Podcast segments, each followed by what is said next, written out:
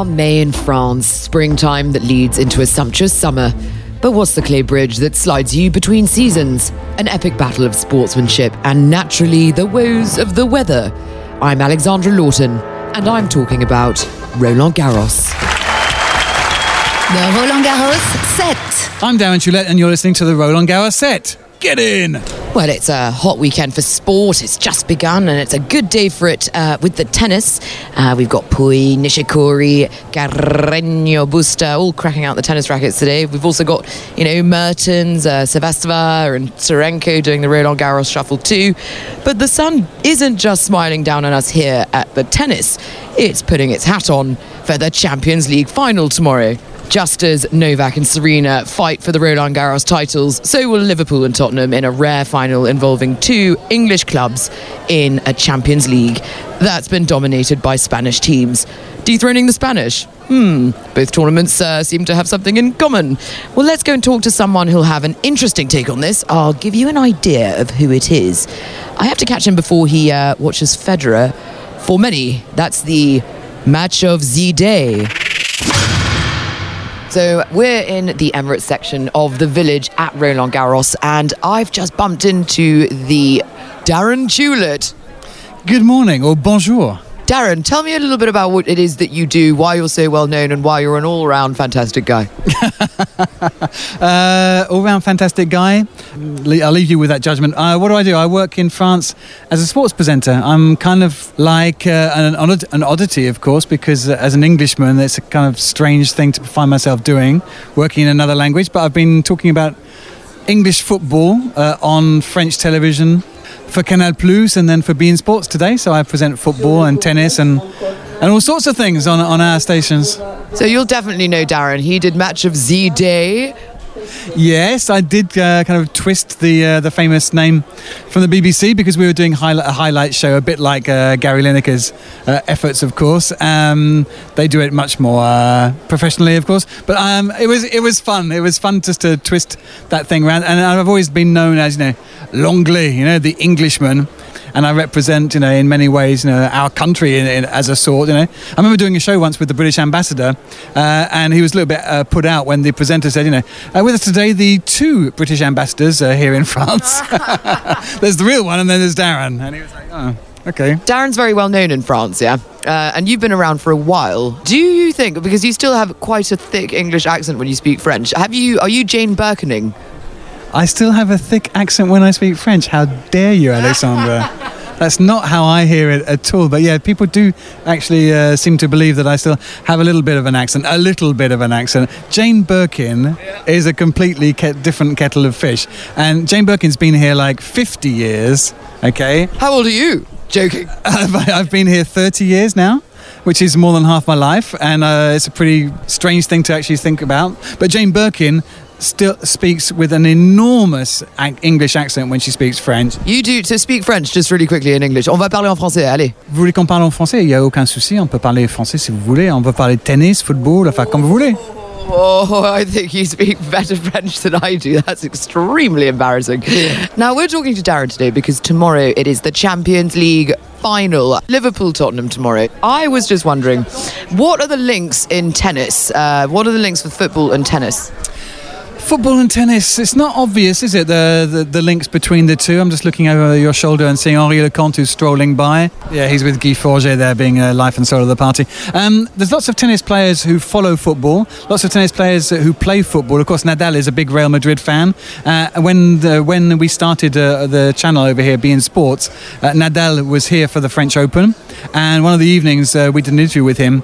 He only accepted because he could come into a private room and watch Real Madrid play, uh, which was pretty pretty spectacular. So some of the players really are into their football. I've played football with with a few of the tennis players. Some of the French guys.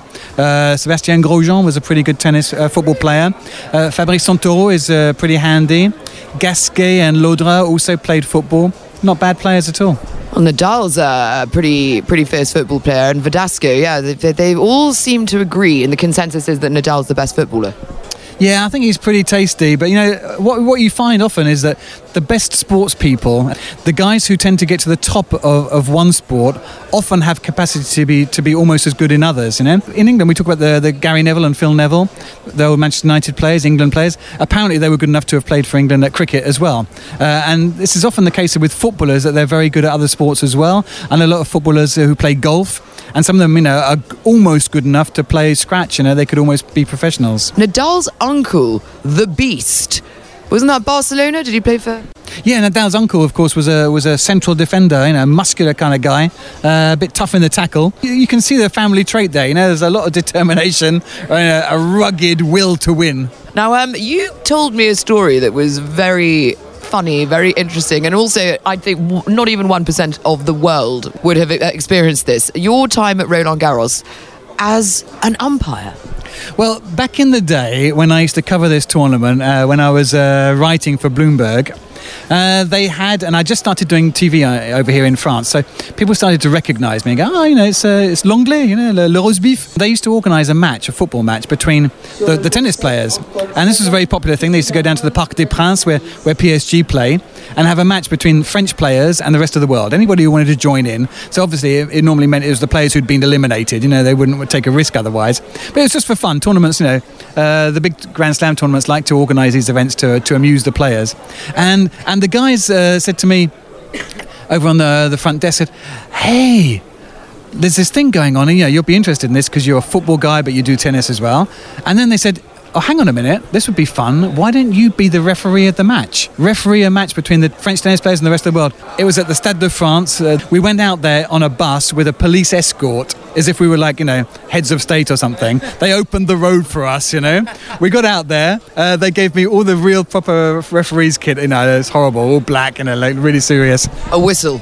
A whistle, of course. Proper refereeing assistance with me, uh, and we played this game on the Stade de France pitch in front of like just 50 people because it's just for the for the hell of it. You know, it's for the fun with the players. And the French team were were losing four 0 uh, we were playing in the final minute of the game, and to be honest, you know, being referee is not always very much fun. The ball came out towards me, and I just thought, oh, to hell with it, you know, and I just trapped it, controlled it, and passed it out to, I think it was Richard Gasquet, who was out on the wing for the French, and the rest of the world team were like, What's the referee doing? You can't do that. They kind of stopped playing for a minute, and I was like, you know, play on, jouer, jouer. Uh, so they carried on attacking the French team. The ball comes out towards me. I don't know what got into me, but I just couldn't resist it. It came straight to me as if it was on a plate. I shot and it went in and it was a goal and I'd scored but I was the referee so France had scored a goal the rest of the team the rest of the world team crowded around me going you can't do that and I was like I'm the referee anything that I say goes I blew the whistle and said that's a goal 4-1 so you allowed a goal that you scored for France. It was just about a year or two after Michael Owen had scored a goal for England on that pitch, and there was a little newspaper report afterwards saying that I had become the first referee in history to score a goal at the Stade de France, but also the second Englishman to score a goal on that famous pitch. And for France, no, for, for France, I wear that badge proudly. Well done, you. That's uh, that's brilliant. Who's going to win the Champions League tomorrow? Don't think too hard about it. Okay, Champions League final. As an Arsenal supporter, I can't I can't wish for a win for Tottenham, and I really admire what Klopp's done at Liverpool. I would love to see Liverpool win. The Roland Garros set. Hi there, sir. Hello. Hello. Now, uh, who do you think Caroline Wozniacki supports in football? In football, for tomorrow's game or for Saturday's game or any any game? Any game. Uh, I would say uh, Tottenham. That's a wild guess. Oh no, it's Liverpool. Then I'm wrong. Well, it was a good guess at that because Tottenham is playing Liverpool tomorrow. That's right, but uh, obviously I didn't win anything, did I? Uh, just, just my respect and the respect of, uh, of going on the radio and getting it wrong. Very good. Well, I got it wrong again. the second, uh, second try. Or? Yeah, I'll give you a second try. Okay, who does Novak Djokovic support? Liverpool for sure. Oh, that's two for no. It's AC Milan. Come on, I'll give you a third one. I'll give you a third one. Right. Who does Roger Federer support? Ah, he's a man of taste. Yeah. I think he needs to go for Real de Madrid. I don't know what to say to you apart from no. Again, again, okay. For me, I guess. It's Basel. Basel, yes. Basel, well, of course, yes. But just because, he's Swiss doesn't exactly. mean he, Usually, you, you, prefer to, you prefer to uh, to support your uh, local team, of course. Yes. Is this your wife? Yes, uh, she always have the last word, uh, you know, and it is. I always have it, and it's yes, darling. You know. Roger is my favorite for forever, so that's why. Ah, okay. All right. You're watching him today? Uh, well, probably on the screen, yes. Okay. Well, have a really good day. Let's go, Roger. Thank you. Let's go, Roger. Go, Roger. Absolutely. What happened? Roger Federer took some time out of his busy Roland Garros schedule this week to meet PSG superstar Kylian Mbappe. The Swiss met Mbappe before his second round clash, and the football legend presented the tennis giant with his number 10 France shirt, and the two are said to be big fans of each other. Elsewhere, Petra Martic beat Karolina Pliskova today under the sun on court Philippe Chatrier. It was a tidy 6-3, 6-3 win for the Croatian who forced Pliskova out of the tournament. Earlier in the day, the Czech player admitted that she could have done better and talked about her opponent's strengths. Well, of course, 6-3, 6-3 is not something what I was uh, hoping for today, but I think she played well. For sure, I could do better. Uh, actually, I think the score was, you know, closer than it really uh, was in the end. So I think I had some chances, couple games. Um, I should f- definitely not lose couple serves in the first set when I was up in the games, and but uh, she just made it difficult today for me. I think, uh, like I said before, I think the court is pretty slow, so you just have to play some extra shots. And she just has this kind of game which um, you know you don't feel good about. And I think she played well. I don't know. I think I just didn't play that well. Uh, maybe I was a little bit at some points passive. Maybe not that fast. My serve was not really working, but you know I don't think she did much wrong today. So I think she played clever. She was patient, and I just did too many mistakes. I'm with uh, Gigi Salmon or uh, Samon. Hi, Gigi. Hi, how are you doing? I'm great. I'm great. Now, just to give you an idea, Gigi works in both football and tennis. She's actually uh, the lead and head presenter at uh, Radio Roland Garros. Um, you've got some stories, haven't you, about tennis players and football players and how the, what the crossover is. I find that working, and I work with Chelsea Football Club a lot, that when I talk to the footballers and they find out that I also work in tennis, they get very excited. Petr Cech, now with Arsenal, one of his best friends is Radek Stepanek. And when we were on a pre season tour in Washington, there was the Washington tournament. And he went to see Radek Stepanek play, but it rained. The whole thing was rained off. And the next day, they had a match. So, in the middle of the field, post match, live post match being broadcast on the world feed. And so I say, Petter, you know, it was a good win to start things off. And he came back and said, I saw no tennis last night. It rained all night and I did not see a ball. and I was like, okay, that's great. Now, moving on to this evening, because I found that interesting, but everyone would have thinking, what is he talking about? And absolutely loves his tennis. And the other one that springs to mind is Juan Mata. Did a feature with him when we got a taxi together to the O2 the tour finals, and that year David Ferrer was there and Rafa Nadal was there. He was really close with David Ferrer, and he said, "I love tennis. These guys are amazing." And how often do you see, especially at the tour finals? Because it's in London, the Premier League footballs pack it, whether it was Jose Mourinho when he was at Chelsea or Manchester United. I think Ronaldo was there last year, a load of Chelsea, Arsenal players. They just, the crossover, whether it's just because you're good at one sport, you try another. But it's amazing how many times the footballers, when they know I work in tennis as well, want to talk about tennis. Football, it is easier. You can go to a park with a ball, you find a park anywhere, wherever you are, and you can play with your friends. So I think a lot of the time when we talk about that, it comes down to the costs. And a lot of people say, I just can't, I just can't afford it. It's a difficult sport because it is quite expensive to play. It's true, actually. Like even in a corridor in an office, you can just get a football and have a kickabout, which we're going to do later, by the way. You can't get the rackets out and start smashing down the corridor, can you? It's not feasible. I think we'd break a few windows and I think we'd be told off by our bosses. and here they've got that big oversized racket, haven't they? That everyone has their photos taken. If you and I pop down here with a couple of those that are actually bigger than both of us and sort of walloping balls around, yeah, I think our bosses wouldn't be too happy. It would be carnage, but fun. Uh, carnage. right. Well, Gigi, thank you so much and enjoy. She's commentating on Radio Roland Garros. Definitely catch her. Definitely tune in. Thank you. Lovely talking to you. Did you know? So on the one side, we've got footballers that play tennis. Your Stefano Torrisi, your Diego Forlan, Hugo Lloris, you know, Mount, Manuel Neuer, for example. All these footballers played tennis to such a good level before putting the racket down and picking up a football. Diego Forlan was actually a local champion in Brittany when he was 12 and even played against Nadal in the uh, Open Super 12 in Auray, which is crazy. But uh, which tennis players play football? I'm going to talk to this chap here. Hello. Hello. Uh, you like football? Yeah. Who do you support? Manchester United. It's the uh, Champions League final tomorrow. Are you watching it? Tottenham Liverpool? Yeah.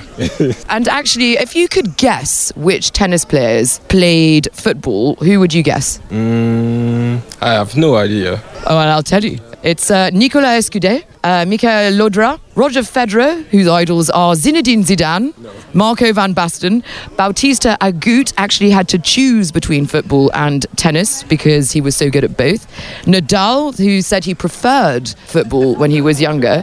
Oh, yes, and uh, French national treasure, Yannick Noah, as well. Where in France are you from? Uh, in Paris. And what's your name? Yeah, Gardi. A bit like Guardiola. A little bit, yeah. Where are you all from? From Germany. Germany. Germany, Cologne, yeah. I'm guessing Germany.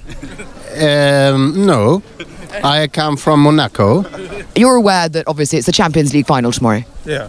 Yes. A lot of tennis players support certain uh, football teams. Do you care to have a little quiz and see who supports who? Yeah, yeah. Okay. Thomas Berdych, Arsenal.